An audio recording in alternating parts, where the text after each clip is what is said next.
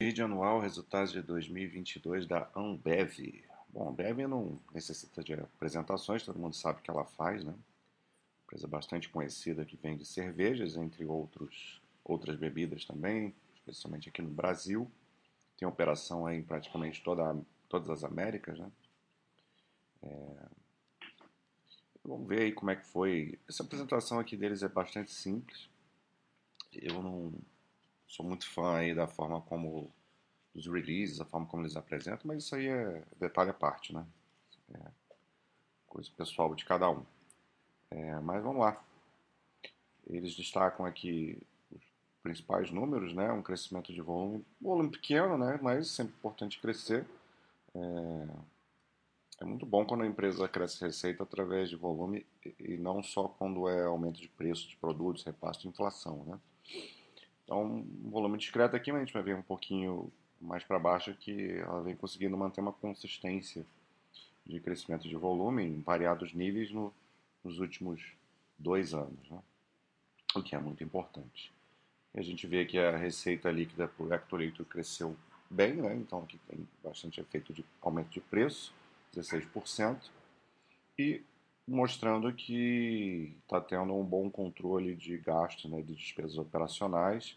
A inflação sobre o custo dos insumos já não já não estava afetando tanto quando vinha nos últimos tempos, né? A gente sabe que depois da pandemia, entre outros fatores aí, começaram a afetar muito a inflação de, de insumos em muitas empresas, isso acabava afetando muito o CPV, o lucro bruto, margem bruta, etc., que vai tendo desdobramento para todo o operacional. Mas aqui tem uma, conseguiu ter uma refreada nesse aspecto e bom, bom controle dos despesas operacionais. Isso fez com que o EBITDA ajustado subisse 17% e um lucro líquido ajustado de 13% também bom. Então foi um resultado bom, né? inegavelmente o ano de 2022 foi bom para a Ambev. Esse aqui que eu queria destacar, né? que, que eles colocam 10 trimestres consecutivos de crescimento de volume. Então, nem sempre eles conseguem, pela histórica, assim, pelo histórico, crescer volume, então a gente vê um bom momento. Né? É, e isso aqui é cenário de, de já de pós-pandemia, né? E recuperação de pós-pandemia. É, Claro que esse aumento grande de volume aqui também tem, tem alguma influência da própria pandemia, né? Com aquele momento que as pessoas estão em casa, né? Assim, tudo bem, não vai para o bar, não tem evento, mas acaba é, consumindo muito em casa mesmo.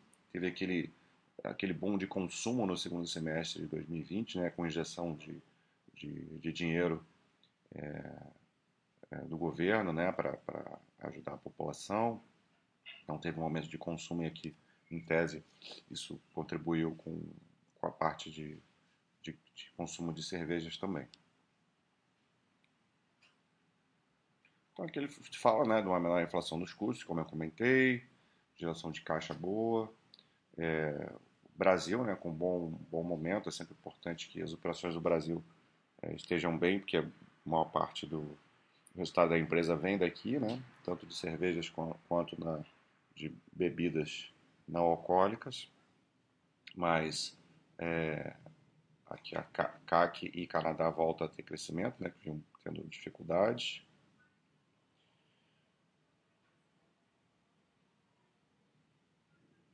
E o que mais que eles destacam aqui? Aqui eles falam do, do EBITDA ajustado um pouco mais discriminado, né? No Brasil foi 15,6%, né? O consolidado a gente já tinha visto que foi 17, então teve boas, bom crescimento em outras, em outras localidades também. E principalmente no segundo semestre, né? 20% de crescimento aqui. É... Aqui a gente tem visto que a Copa do Mundo atrapalhou muito o varejo, né, de uma forma geral. E aqui, nesse caso, é feito até contrário, né? Que as pessoas param, param para ver a Copa do Mundo e isso é, aumenta o consumo de, das bebidas. Né? Então, 20% o EBITDA ajustado no, no, segundo semestre e no primeiro semestre um pouco mais é, contido, né? 13,4%. É, o lucro ajustado já tinha, já tinha comentado, né? E o, o, o fluxo de caixa operacional 20,6 bilhões, né? Bastante, bastante dinheiro aqui, um pouquinho menor do que foi no, no ano passado, mas ainda assim bastante. E aqui é onde a Bev vem trazendo algum retorno ao acionista, a gente vai comentar um pouco mais sobre isso no final, é através da distribuição de dividendos, né? Então, 12 bilhões de payout.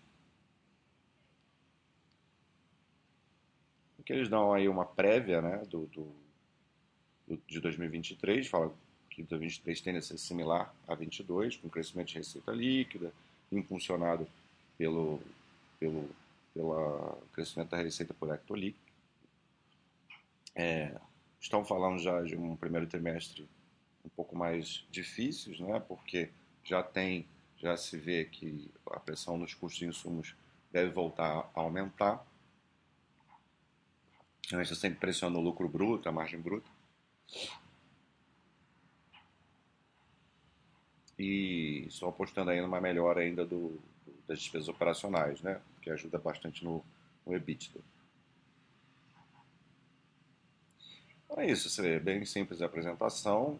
Então vamos aqui para o quadro para a gente ver é, a empresa de uma forma mais geral através do tempo. A gente vê que em termos de receita líquida, a empresa vem sempre crescendo, é, praticamente em todos os anos. Né? Crescer receita não é um problema, acaba acontecendo um repasse de inflação é, para o consumidor final, mesmo quando não cresce volume. É normal que as receitas vão crescendo. Quando você vai vindo aqui para o resultado bruto, EBITDA, aí que começa a pegar um pouquinho, que a gente vê alguns anos de estagnação, né? Por exemplo, é, aqui o EBITDA vinha crescendo bem ano após ano até 2015 e depois passou a partir de 2015 um período lá de crise, né? Também e a gente vê aí vários anos com o EBITDA não saindo do lugar, né? É, até aqui 2020, né? Até a pandemia. Então foram seis resultados, né? 15, 16, 17, seis resultados com o EBITDA de lado, né? Sem sem crescimento. Aí, é, em 20, é, aqui em 21, aí a gente começa a ver um pouquinho maior e agora um pouquinho é, mais ainda em 22. Né?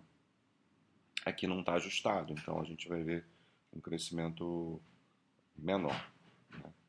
crescendo aí 5, 6% é, a cada ano. E a gente vê que a empresa também perdeu muita margem EBITDA em relação ao, ao seu histórico de médio prazo, né? Então, é, essas coisas são um pouco preocupantes, né, para a empresa. O lucro líquido segue mais ou menos a mesma dinâmica do, do EBITDA. Estrutura de capital não, não é um problema para a empresa aí há muitos e muitos anos, né? Uma empresa que tem um caixa absurdo, então, a dívida dela não, faz nem cócegas, né, no, no caixa.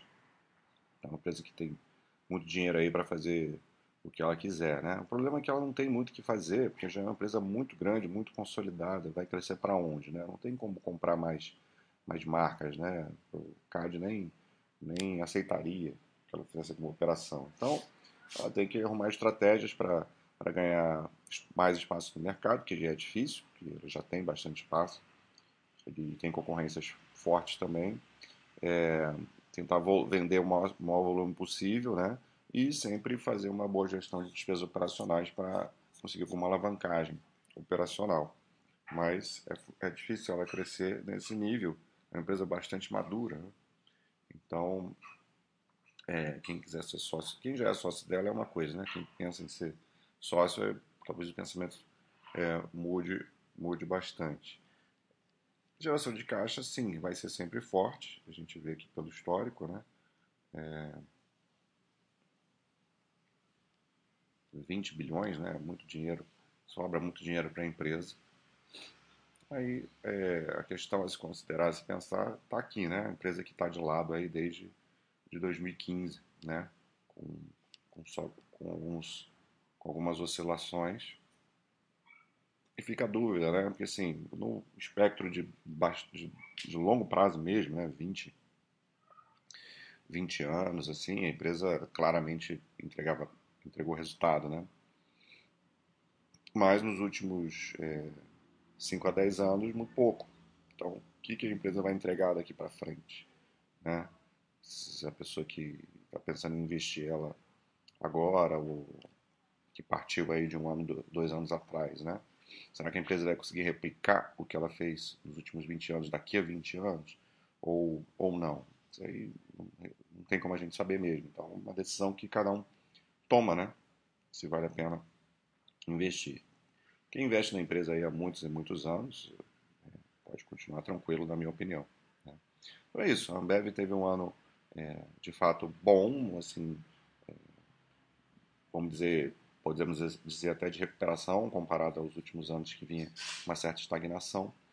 E vamos acompanhar a 23 se ela vai continuar esse crescimento aí, que essa é, é realmente a grande questão. Né?